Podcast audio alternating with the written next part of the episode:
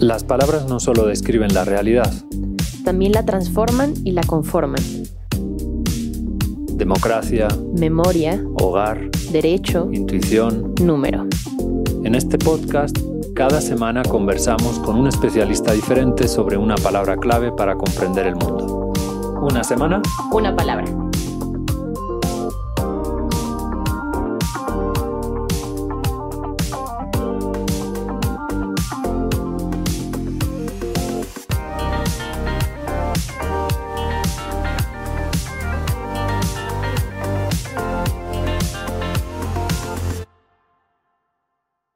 Todos sabemos lo que es intuir. Hemos intuido a veces, desgraciadamente, la muerte de un familiar cercano.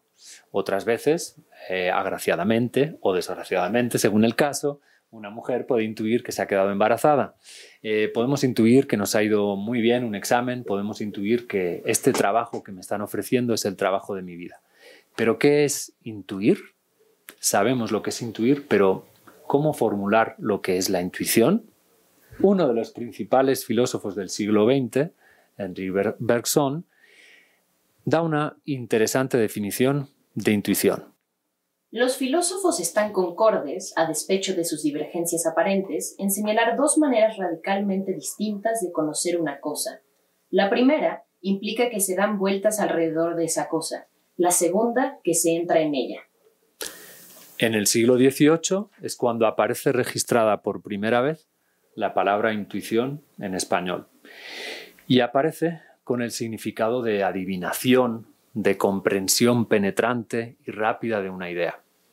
Procede del latín, como tantas y tantas palabras de nuestra lengua, y en concreto es un compuesto del prefijo in. El prefijo in significa dentro, hacia adentro, como en importante, eh, indecente, ennoblecer. Eso es lo que significa el prefijo in. Y por otro lado, procede la palabra del verbo latino que, que, que era tueri y que significa contemplar, mirar, mirar por algo, proteger. Es decir, que intuir, si seguimos la etimología que acabamos de leer, sería algo así como escuchar al maestro que llevamos dentro, porque tueri es el mismo lexema que encontramos en tutor o tutela. Por lo tanto, es intuir, seguir lo que nos dice nuestro maestro interior. El mismo Gandhi dijo alguna vez, llegan momentos en nuestra vida en los que sobre algunas cosas no necesitamos ninguna prueba exterior. Una pequeña voz nos guía y nos dice, no te muevas ni, un, ni tantito, ni a la derecha ni a la izquierda. Continúa lo que te dicta tu voz interior. Para tratar de responder a esta y otras preguntas relacionadas a la palabra intuición, hoy nos acompaña Adriana Alfaro. ¿Y quién es ella? Adriana Alfaro es doctora en ciencia política por la Universidad de Harvard, profesora titular en el Departamento de Ciencia Política del ITAM y miembro del Sistema Nacional de Investigadores de México. Su último libro, este, La creencia en la intuición, individualidad y autoridad en, en Riverson y Max Scheller, nos servirá de guía en esta conversación. Eh, muchas gracias por la invitación, Javier, eh, a participar en este, eh, en este proyecto. Adriana, nuestra primera pregunta te la hace Marina. Hola. Eh, por ejemplo, en el lenguaje cotidiano nosotros hablamos de la intuición como un conocimiento o una sabiduría que no termina de ser completamente nuestro y es un punto extraño entre una sensación, algo que un desconocido te dice como una buena decisión o un pensamiento que ni siquiera llega a tocar la razón para existir. De algo de lo que hablábamos de una manera muy similar antes era del instinto, que lo veíamos simplemente como este sexto sentido. Sin embargo, ahora sabemos que el instinto en los animales tiene todas, incluyéndonos, tiene todas estas razones fisiológicas e incluso ya ahora hablamos del instinto como algo genético. Entonces, por ejemplo, están las hormigas del desierto que pueden recorrer centenares de metros en un territorio donde no tienen referencias visuales y tampoco pueden dejar su rastro químico. Y ellas van andando, divagando por todos lados eventualmente encuentran a su alimento y regresan en una línea recta a su punto de partida, que es sorprendente, y por mucho tiempo simplemente dijimos, el instinto de las hormigas, pero actualmente sabemos que su manera de andar utiliza el sol como referencia y también se cree que llegan a ser un tipo de cálculos muy sencillos. Otro ejemplo similar serían las aves migratorias, que logran hacer este mismo vuelo una y otra vez. Antes nos sorprendía mucho, decíamos instinto, pero actualmente pues ya sabemos que las aves tienen esta capacidad, junto con otros animales, para poder captar el campo magnético de la Tierra y guiarse retomando la, la, parte de intuición, está esto que decíamos de las mujeres embarazadas. Eso rosa en el instinto como algo físico o en la intuición y algo más mental. Y un ejemplo más cercano a mí, yo tengo una gatita, se llama Pervinca, y conmigo juega muy brusco, con mis papás no.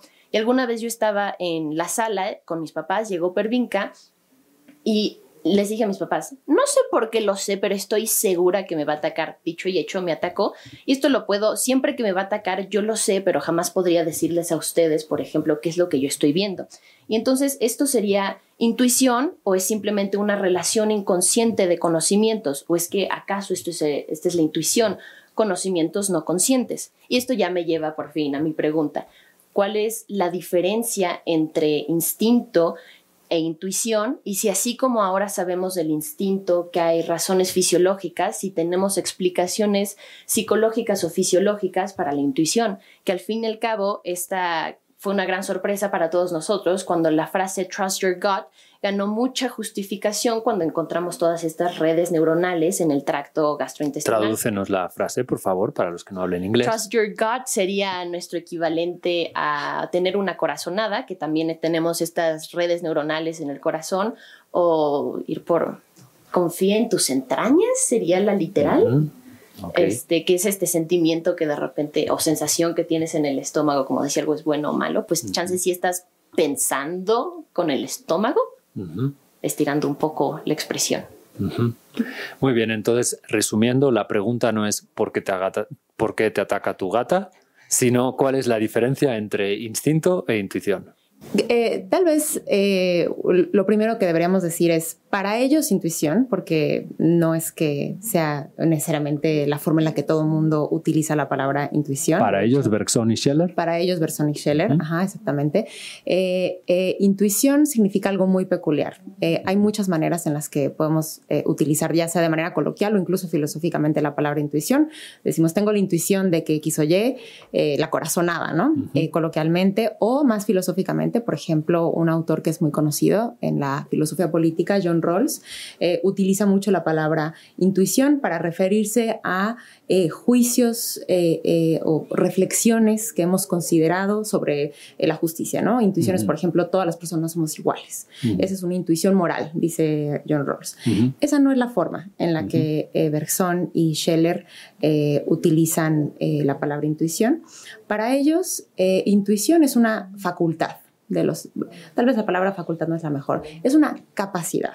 Eh, es en ese sentido... Semejante a qué otras capacidades, para que te entendamos. Semejante a la razón, por ejemplo, ¿no? La razón es una capacidad, la capacidad de eh, razonar, etcétera, etcétera. Y a la capacidad de sentir, por otro lado. Y esa es la capacidad de sentir. Entonces son tres capacidades diferentes. Exactamente. Y entonces, digo, no pretendo hacer un catálogo exhaustivo, pero en efecto, eh, la intuición eh, sería para ambos, digo, con sus diferencias, que luego podemos, si quieren, detallar, pero no importa, en, en términos generales, la intuición es... la capacidad o el poder, digamos, de percibir aquello que no es ni racional ni sensible. ¿no? Entonces, eh, a diferencia de la razón que nos da acceso a ideas, ¿no? a cosas racionales, y de la sensibilidad que nos da, digo, a través de los sentidos, acceso al mundo material de los sentidos, sensorial, eh, la intuición para ellos nos daría acceso a aquello que no es ni racional ni sensible, eh, es algo distinto, es algo que es empírico, pero no material, ¿no? Que tenemos, eh, a lo que tenemos acceso a través de la experiencia, pero no a través de los sentidos. Y eh, son varias cosas. Por ejemplo. Es, decir, es algo de lo que podemos tener evidencia, pero mm, de lo que no podemos, no podemos construir esa evidencia en hechos concretos, materiales. Eh, más bien, hechos sí. déjame darte un ejemplo. Tal vez esto podría ser más útil. Una cosa de la que, que, que dice Scheller es a Javier, ¿no?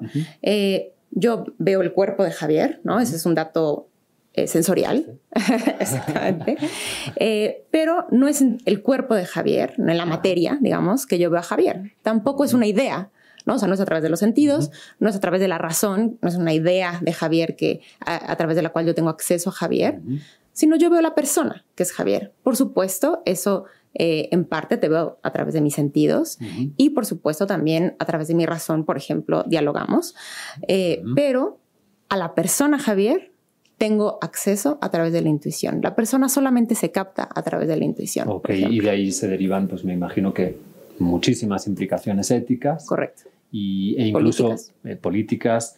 ¿Cuáles, por ejemplo? Eh, bueno, eh, en el libro trato de decir eh, tres principales, ¿no? De su concepción de la intuición se deriva una cierta concepción de libertad, una cierta concepción de la individualidad y una cierta concepción de la autoridad que se distingue de otras tradiciones, por ejemplo, la tradición liberal, ¿no? Eh, para ponerlo así de manera eh, resumida, eh, según una cierta tradición liberal en Occidente, la libertad es esa capacidad de voluntad soberana de los seres humanos, ¿no? Que la voluntad sea soberana, que haga lo que quiera. Y mi propuesta en el libro es que a través de su concepción de la intuición podemos tener acceso a una una concepción diferente de libertad, una que eh, eh, sea más capaz en ese sentido de lidiar con la realidad de las jerarquías en las que vivimos, con la realidad de la alteridad, de la otredad en la que vivimos eh, y con la realidad de la, de la incertidumbre, de la, de la incertidumbre y que no tenemos control de todo, ¿no? En la que vivimos. Ese es un ejemplo, por ejemplo. Ujú. De hecho, cuando hablas de, de libertad, y en tu libro hay un par de pasajes que a mí me llamaron mucho la atención y que además se vinculan con este otro libro de la gramática de los sentimientos de Scheller, y donde dices que el destino no es el fruto de nuestras decisiones. Creo que esto lo dice Scheller, no lo dices tú. Que el destino no, no es el fruto de nuestras decisiones, sino que más bien eh, es al revés, que el destino es lo que determina cómo nosotros decidimos. Eh, y creo que habla del, del ambiente, de, em, de una suerte de, de, ¿cómo le llama? Ambiente, ambiente creado eh, que, que culturalmente que culturalmente o personalmente hemos ido creando, ¿no? A ver, mira, por aquí tengo un, un pasaje muy interesante que me gustaría saber tu opinión. Ah, es cuando habla del ordo amoris, no sé si te acuerdas, y que dice, quien posee el ordo amoris de una persona, tiene a la persona.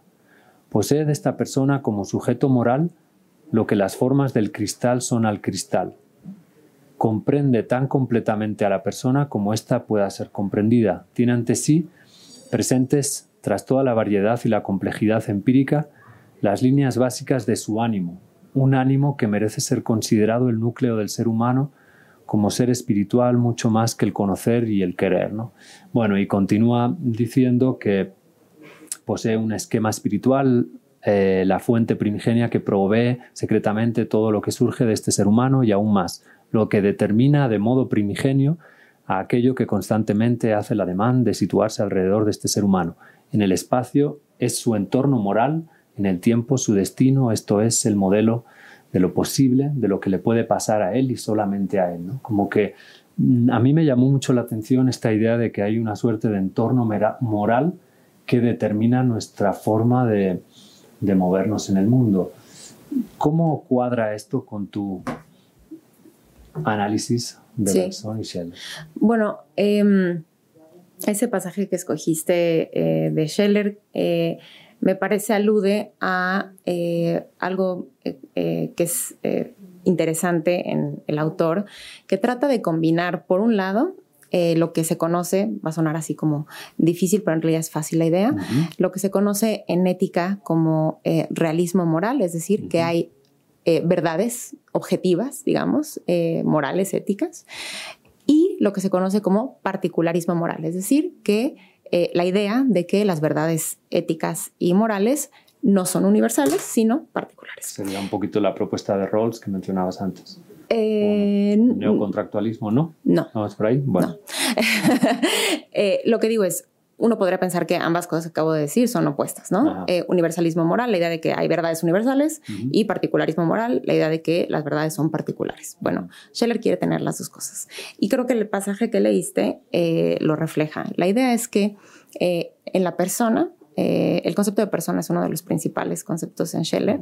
Eh, y la persona es una especie de microcosmos del macrocosmos, ¿no? es, una especie de, reflejo en chiquito, en ese sentido, microcosmos del, orden más amplio. Eh, y que en ese sentido es una especie de instancia, ¿no? una, sí, una instancia de aquello que hay de universal eh, en ética eh, o moralmente hablando en el mundo, pero como adecuado, eh, cultivado o, adaptado a su circunstancia particular. Entonces, a través de varios recursos teóricos suyos, trata de combinar la idea de que en ética y en moral hay ciertas verdades objetivas, pero no necesariamente todas son universales. No excluye ciertas verdades universales, pero no agotan, digamos, el universo, este, este eh, entorno moral del que hablaba ese pasaje. Eh, y la persona tiene, tiene un acceso único eh, a ciertas em, verdades objetivas morales, pero que son objetivas para esa persona nada más. y de ahí imagino que la importancia que le das y que le dan los autores que estudias a la tradición de los ejemplos. Correcto. Esta tradición medieval que, que podemos encontrar, por ejemplo, en Ramón Llull, Raimundo Lulio, un gran amigo. Xavier Bonillo se dedicó todo su doctorado a estudiar la tradición de los ejemplos en Raimundo Lulio, pero que también podemos encontrar pues, en, general en la Biblia, etcétera, etcétera. ¿no? ¿Nos puedes explicar tantito qué es esto de basar nuestra forma de comportarnos en ejemplos heredados de la tradición? Claro. Al contrario de, por ejemplo, eh, tal vez a, quien esté escuchando este programa ha escuchado la idea de que debe haber eso, ¿no? Un imperativo categórico moral, ¿no? Una regla universal que guíe la acción, ¿no? Eh, que, cuando la consultas te diga si hago o no hago esto. Eh, o la idea de que hay eso, reglas de decisión que para ser bueno en la vida tienes que eh, seguir. La idea de estos autores es que eh, al contrario de eh, la autoridad proveniente de imperativos categóricos o de reglas universales, nuestra forma, digo sin negar la tal vez aplicabilidad de, dichas reglas en algunos momentos, nuestra formación moral tiene mucho que aprender o de mucho que nutrirse de la vida ejemplar eh, de algunas personas. Eh, por supuesto. Se predica con el ejemplo. Eh, y se aprende, con, el ejemplo. Exacto, no tanto, no es, no es, el punto no es tanto predicar, sino, el aprender, exacto. y por supuesto, eso requiere cierto entrenamiento porque tú no eres esa persona, ¿no? Entonces, ¿qué haría Jesús en mi lugar? ¿Qué haría Napoleón en mi lugar? este, obviamente yo no estoy en el lugar de Napoleón ni en el lugar de Jesús, pero ese ejercicio, digamos, de trasladar experiencias y aprender eh, aplicarlas a tu situación, requiere un cierto entrenamiento moral que es importante para eh, poder, eh, en efecto, nutrirse de los ejemplos. Y la idea es que, de nuevo, la persona es el sitio de la experiencia y de la moral por excelencia, ¿no? que, que, que es no reglas, no leyes, sino las personas. Eh, por encima de las leyes o, qué quieres decir? Eh, no sé si por encima, porque obviamente suena muy... Eh, ¿Anarquista?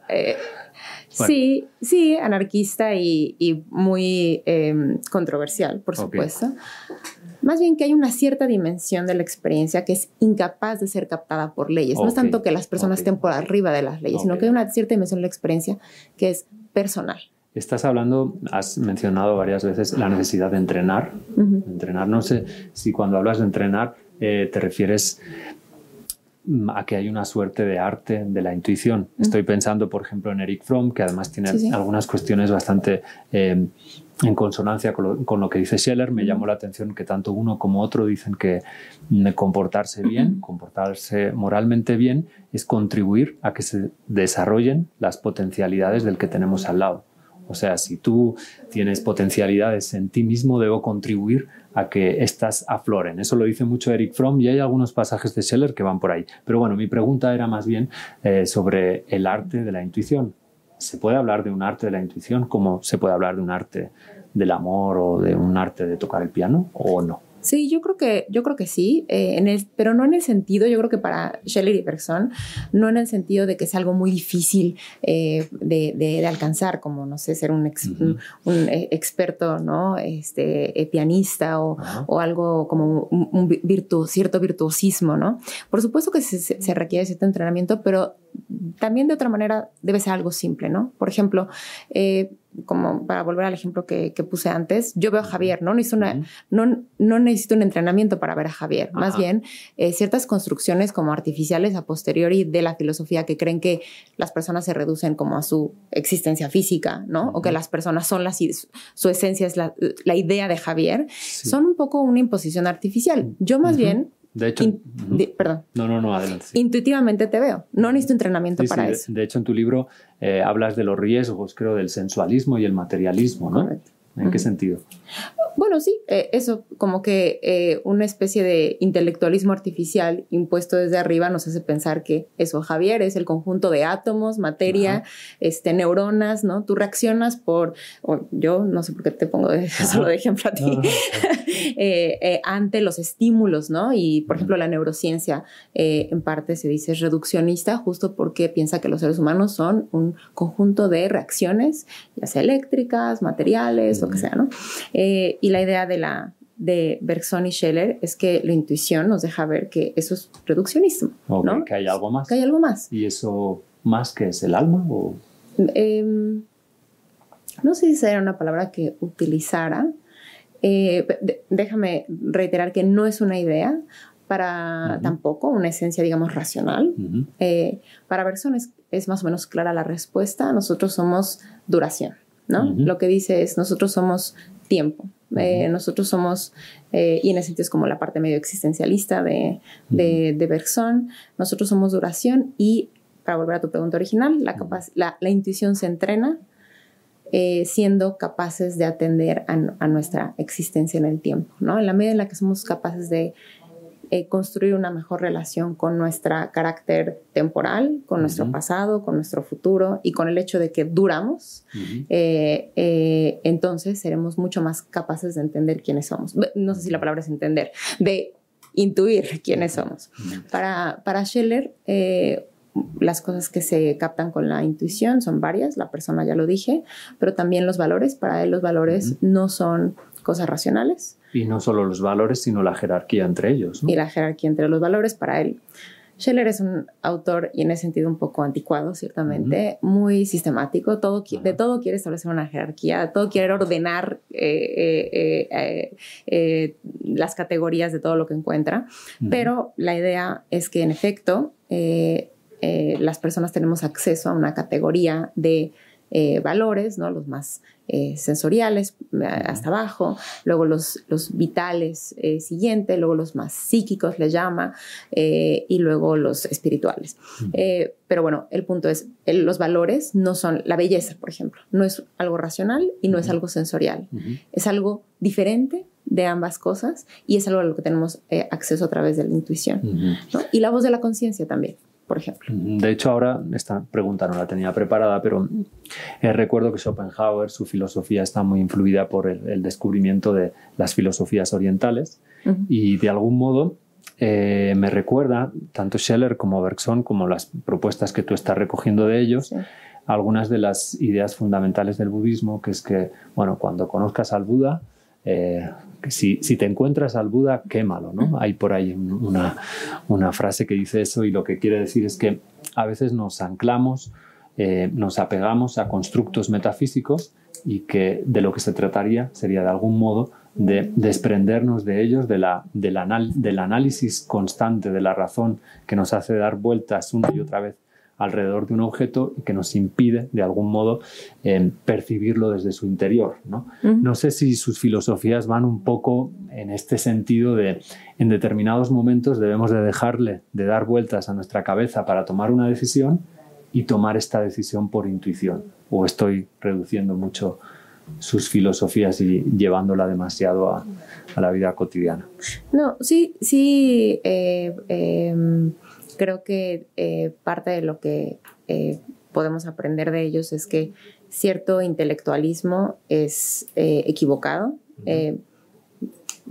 Nada más para, uti- para, para precisar que no es que estén en contra de la metafísica, de hecho, Sí, no, obviamente. su punto es que la metafísica no es intelectual, ¿no? Que para tener acceso al plano, a, a- a- a lo, lo que tenemos que descubrir metafísicamente hablando, no es a través del intelecto, sino a través de la intuición Perfecto. pero eh, la intuición no se debe entender nada más como una corazonada. O sea, no, es una invitación a no pensar, por ejemplo. Ajá, No es una invitación a no reflexionar. Eh, de hecho, eh, el punto, uno de las, de las cosas que dice Scheller interesantes acerca de la voz de la conciencia es que la voz de la conciencia necesitamos entrenar nuestros oídos para escucharla, así como tenemos que entrenar nuestros oídos para escuchar las notas. Eh, en ese sentido, no es una- un cheque en blanco, digamos, para lo que se podría entender como irracionalidad, pero la idea es que en efecto la voz de la conciencia eh, es más precisa cuando le dice de, de manera única e individual a cada quien eh, algo objetivo, ¿no? En ese sentido, creo yo que sería un error pensar que Algo objetivo. es algo objetivamente cierto, pero que es único A ver, y para especial que para te ca- entienda yo y algunos de nuestros oyentes. Sí. A ti cuando tu voz de la conciencia te habla, eh, ¿nos puedes dar algún ejemplo objetivo de lo que te dice? Eh, no, no, no sé si puedo dar algún ejemplo objetivo de lo que me dice. Eh, vamos a suponer que. Vamos a suponer que tienes un hijo, ¿no? Y entonces está la idea de qué significa ser una buena madre, ¿no? Eh, y de qué significa atender eh, adecuadamente las labores de cuidado, ¿no? Pero ¿Está la idea que tú has percibido intuitivamente o que ha sido heredada por cómo te criaron a ti? Claro, está, O- eh, están varias cosas, ¿no? Está, pues obviamente, las cu- culturalmente, lo que está presente, digamos, en, tu en- nuestro entorno social. Están también ciertas ideas acerca de las responsabilidades que uno adquiere a la hora de tomar una decisión de tener un hijo. Eh, pero también sabemos que eh, hay ciertos momentos en donde tenemos que tomar decisiones específicas, ¿no? Entonces, eh, ahí la idea es que eh, decisiones específicas que podrían ir eh, a veces en contra de lo que se entiende como, eh, en efecto, una buena madre, ¿no? O labores, o, este, desempeñar adecuadamente labores de cuidado. La idea es que para tomar una decisión correcta en cada caso, eh, la persona debería ser capaz de percibir no solamente la instancia de decisión, que haría una buena madre, una buena madre como si eso existiera de manera universal y objetiva en este caso, sino para tomar una decisión libre, eh, debería ser capaz de captar, ¿no? De esos momentos casi medio únicos, místicos, mágicos en la vida, de captar eh, lo que es tu deber, no por una regla universal, no por lo que culturalmente se espera de ti, sino tomando en cuenta tu pasado eh, en su eh, totalidad, eh, lo que en este momento es adecuado para ti hacer. No significa saltarse o ir en contra de las reglas eh, sociales o universales que puedas pensar existen con respecto al cuidado de los hijos o lo que sea una buena madre. Puede ser ir, a, ir eh, conf- ser, con- estar conforme con ellas, puede ser ir en contra de ellas, pero eh, la idea es que eh, una buena decisión se toma de manera casuística, tomando en cuenta Ok. toda la historia que rodea a esa decisión. Y a ti mismo, ¿no? A Y a tu mismo, historia, claro. como estás diciendo. En Sí, este sí. sentido, hay una de las cuestiones que a mí tampoco querría que acabáramos sin que me contestaras, sin que me dieras tu opinión. Y, por ejemplo, Scheller dice, eh, hablando tú de Scheller, dices, es más fácil acceder a las capas superficiales de las almas de otros que a las capas profundas de uno mismo. Ujú. Y Bergson dice, cualquiera puede darse cuenta de que es más difícil progresar en el conocimiento de uno mismo que en el conocimiento del mundo exterior. Eh, para cultivar esta facultad, esta capacidad de la intuición, eh, cómo debemos adentrarnos en nosotros mismos para justamente en estos momentos de vital importancia de nuestras vidas ser capaces de decidir no con corazonadas en un sentido Sí, eh, simplificado, no exclusivamente mediante el análisis racional, sino gracias también a nuestra capacidad de intuir. Sí, pues déjame decir dos cosas. Una es a través de eh, eh, los ejemplos, ¿no? Eh, justamente. Una es que nuestro... Entonces hay que rodearse de, de buena gente. sí. pero puede ser a través de ejemplos vivos, también puede ser a través de la literatura. Sí, tú ¿no? hablas de, de, Raskolnikov, ¿no? Ajá, exacto. De Dostoyevsky. Exacto. Entonces, una es a través de ejemplos y, de nuevo, tratando de eh, pensar qué significaría eh, importar la circunstancia de otros a nuestra circunstancia, que obviamente nunca es eh, literal, ¿no? Como ninguna traducción es literal, tampoco sería el, importar ejemplos de otros a nuestra realidad algo literal. Pero la otra, y déjame decir algo más sobre lo que ya había, a lo que ya había aludido antes, que es la relación con el tiempo. para Bergson, de una de sus ideas más famosas e importantes es que eso somos duración y que a la verdadera libertad se accede a través de una relación genuina con el pasado. Eh, hoy en día, eh, esto es un, ejemplo que, me, que, me, que siento que es ilustrativo, hoy en día tenemos acceso a el pasado a través de muchas imágenes. Hoy en día con el celular tomamos fotos de todo, ¿no? Tomamos video de todo. Eh, y eh, eh, uno podría decir, bueno, tiene uno más presente el pasado a través de todas esas imágenes, a través, a través de todos esos registros que tenemos del pasado. la idea de Bergson es que una relación genuina con el pasado se construye de otra manera, no a través... ¿De forma íntima? Em, por supuesto de forma íntima, eh, puede ser incluso eh, em, de forma inesperada, ¿no? Eh, casi en ese sentido persona es un tanto místico, tiene ambos, ¿no? ambos, ambos, claro. Tiene esta, esta idea de que muchas veces eh, ciertas, eh, una relación más genuina con el pasado y en ese sentido la posibilidad de, la libertad aparece sin que tú lo hayas eh, planeado para ese momento, ¿no? en la medida en la que seas más capaz de apropiarte de tu pasado, serás más capaz de ser libre y en ese sentido el pasado es de quien lo trabaja. Eh, el pasado es de quien lo trabaja, de quien se relaciona con él, no a través de imágenes, eh, y en ese sentido creo que hay un símil muy importante con el psicoanálisis, ¿no? Es a través de una relación con el pasado íntima, laboriosa, dura, difícil, complicada, que podemos construir la libertad. Esa es la idea de Bergson. y el budismo sería un poco a la inversa, ¿no? Sería desprenderse del karma, del pasado, a través de la meditación interior para lograr nuestro dharma, que es el verdadero destino y no el destino kármico, que es el heredado de, de nuestras faltas pasadas. Sí, yo creo que en ese sentido sí hay un contraste importante. Hay, hay, similitudes, eh, por ejemplo, la idea de que de alguna manera em, la libertad es inefable, ¿no? No, tiene, no, no, acepta una, una definición exacta. Eh, esta idea más oriental de que no es a través de definiciones ni que podemos encontrar las verdades, creo que ahí hay eh, coincidencias, pero en ese sentido sí, claro, que creo que hay una diferencia.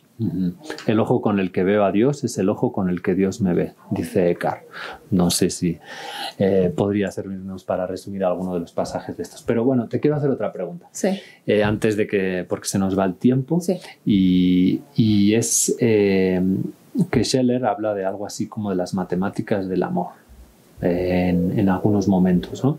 Dice que, y de hecho cita a Goethe, quien dice, quien contempla en silencio a su alrededor, aprende cómo el amor edifica. ¿no? Y bueno, aunque la palabra de hoy es intuición, creo que está muy vinculada con la palabra amor. ¿Y tú crees que hay una suerte de matemáticas del amor que de algún modo pueden intuirse, en donde quizás uno más uno no son dos, sino que son tres a veces? No sé muy bien, eh, tendría que revisar el pasaje al que te refieres de las matemáticas. Bueno, da igual, nos podemos olvidar también de los libros, hacer como los budistas y tomarlos como escaleras para luego eh, saber cuál es tu opinión eh, al respecto, ¿no? teniendo en cuenta todo lo que has estudiado. Hay una suerte, pues eso, de, de capacidad de trabajar nuestra forma de amar. Mm, ok, eh, dices que nos olvidemos de los libros, pero déjame responder. por un momento, por un momento. Que los usemos como escalera.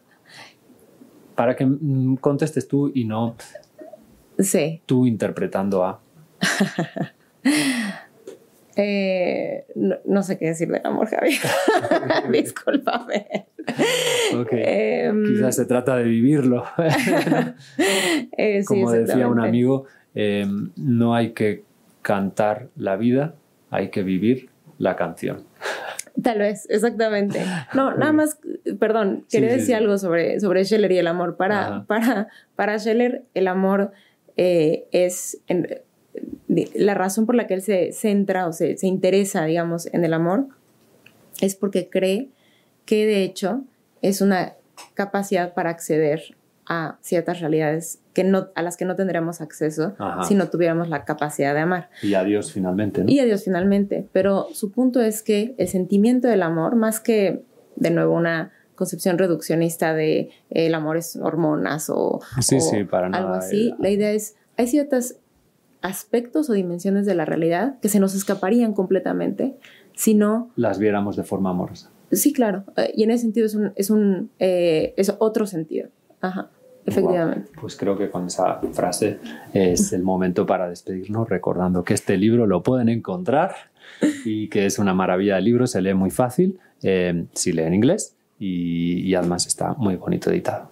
Adrián, ¿algo que quieras añadir? Eh, ¿Qué la, la intuición? la artista de la portada, eh, la ¿Sí? artista de la portada se llama Sofía Echeverry, eh, su obra es muy mm, eh, eh, hermosa, creo yo, muy bella, y les recomiendo a quien esté viendo este video que cheque su obra en internet. Pues muchísimas gracias, Adrián. De nada. Gracias a ustedes. ¿Qué nos dicen las matemáticas sobre la palabra intuición? Para ello tenemos a nuestro querido Carlos Bosch. Muchas gracias. Pues la intuición en matemáticas es algo indispensable, ambiguo y misterioso. Pero cuando uno busca en el diccionario y ve intuitivo, le dicen a uno que eso significa plausible o convincente. Y lo que más me gustó es lo que venía hasta el final, aún sin demostración, porque ahí ya me mete inmediatamente a las matemáticas, ¿sí? En matemáticas, cuando uno hace investigación, pues llega al borde del conocimiento y luego se plantea problemas para resolver.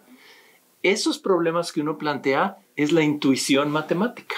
Esa, in- esa intuición que nos da el saber anterior, el conocer cosas anteriores para podernos plantear algo que creemos que va a ser cierto y que vamos a poder demostrar. O sea, la intuición funciona más para plantear el problema que para resolverlo.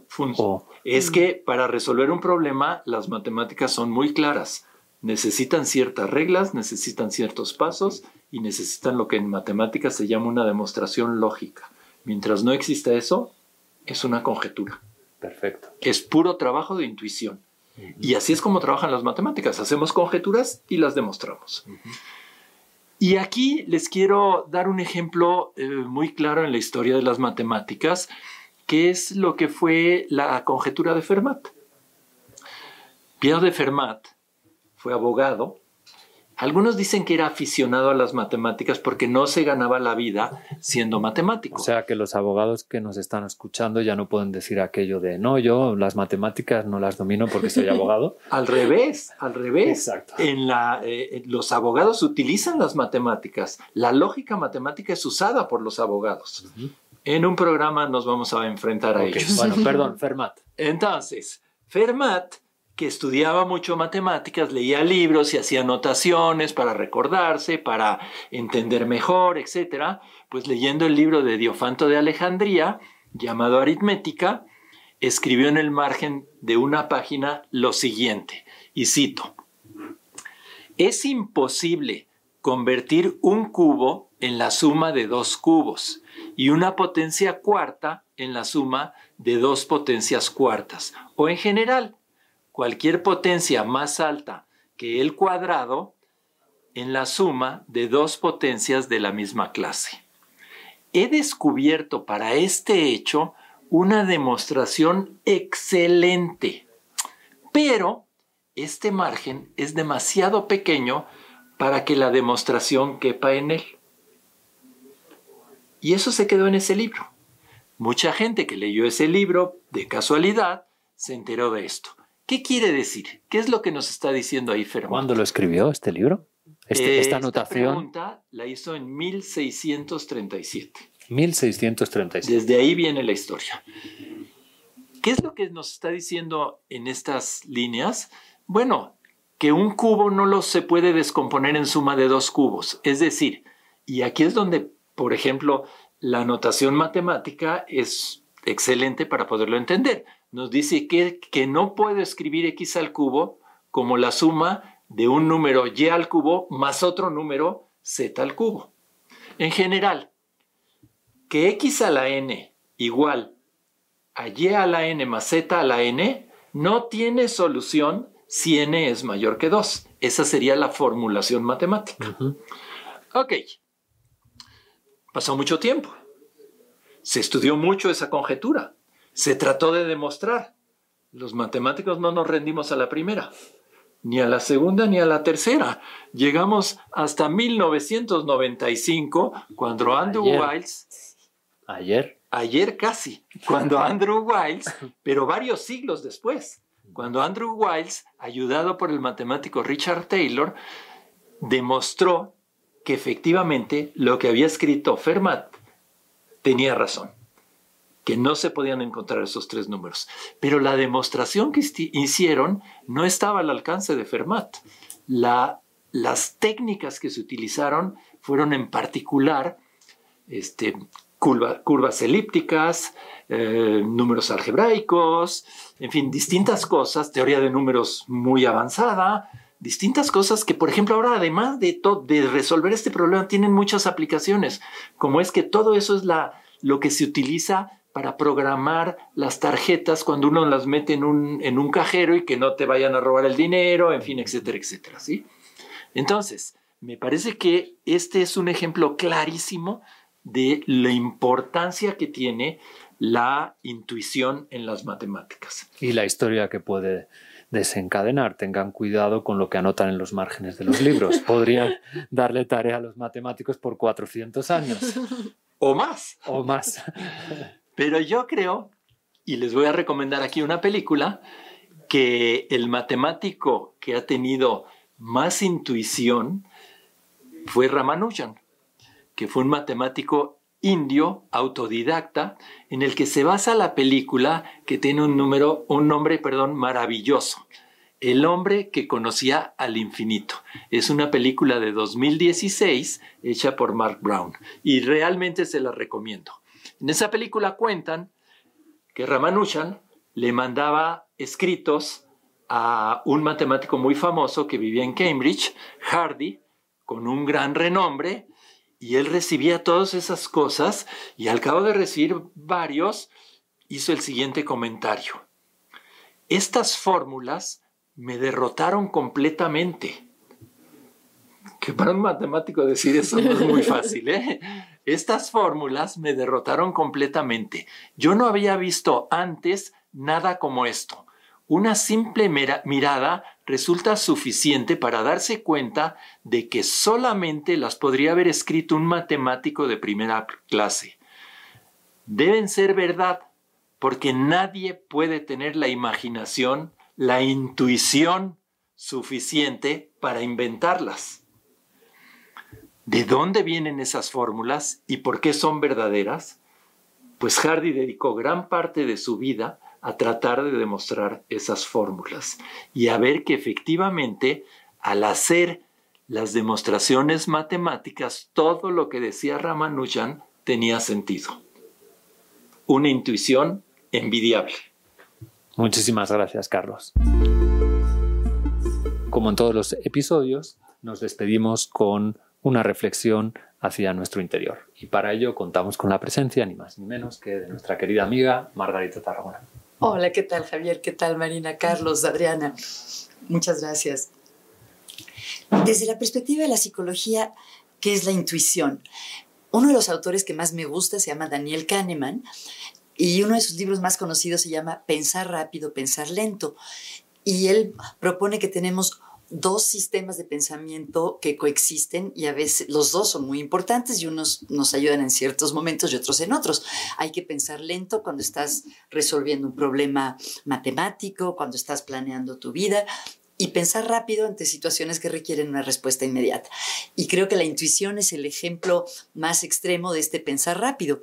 Kahneman dice que intuir es nada más y nada menos reconocer que eh, tenemos un cúmulo de conocimientos, de experiencias que no están totalmente en nuestra conciencia, no nos damos cuenta que ahí están, pero cuando las necesitamos tenemos acceso a ellas.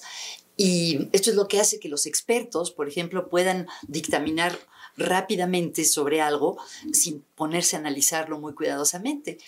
Hay un ejemplo muy conocido de un estudio hecho con curadores de museos eh, de piezas antiguas, en el que les daban a los curadores réplicas muy buenas de objetos del museo y ellos inmediatamente se dan cuenta si era una réplica o era el, el, objeto original. Y era esta intuición, que en su caso es que tenían muchísima experiencia trabajando con esas piezas. Entonces la intuición es una manera muy eficiente de tomar decisiones, pero a veces hay que tener cuidado.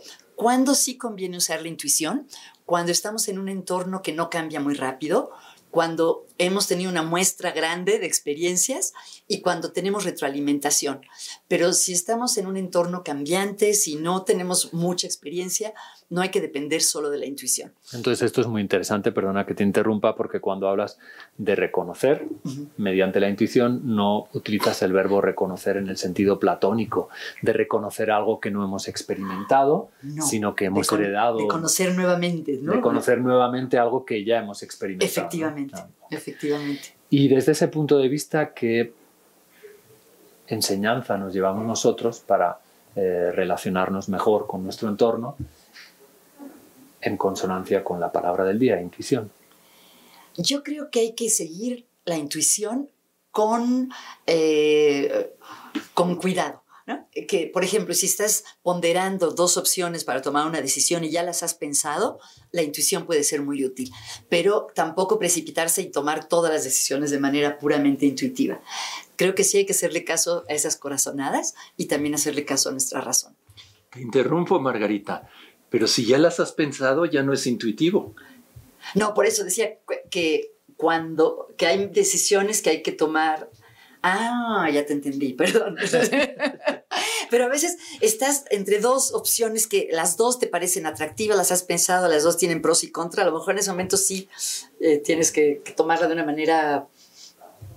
Bueno, es que ya no puedo decir intuitivo. Margarita, porque cuando estaba haciendo la investigación vi, hablaban en algunos casos de un estudio, no tengo los datos, perdón, este, pero básicamente estaban poniendo a personas a escoger entre dos o tres casas en las que les gustaría después vivir y les daban como dos opciones. Todos tenían que sí pensar un poco hacia cuál se querían ir, pero a unos les permitían como, ok, haz tu análisis general de cuál te late más y al final ahí sí ya, ¿cuál te late más? Sin pensarlo más, decide en este instante.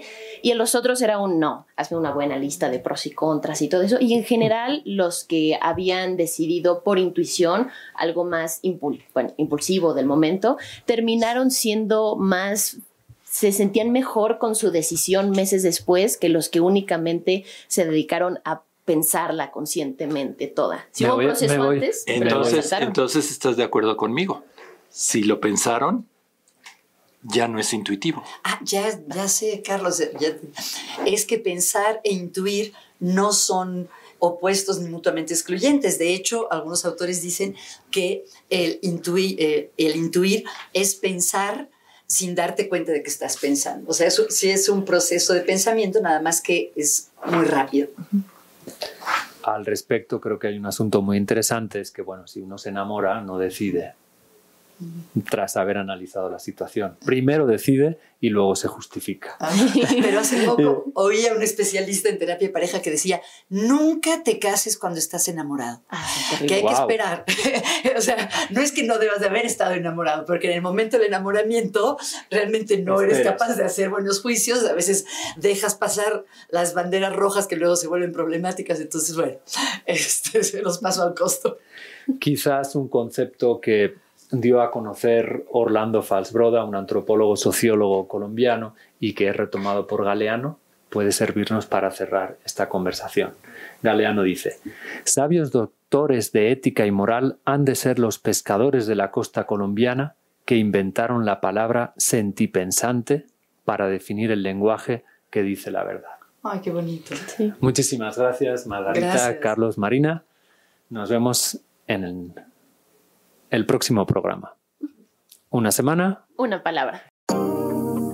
Gracias a todos. Gracias. Y por supuesto también a nuestros aliados invisibles, Emiliano y Jesús y Miguel.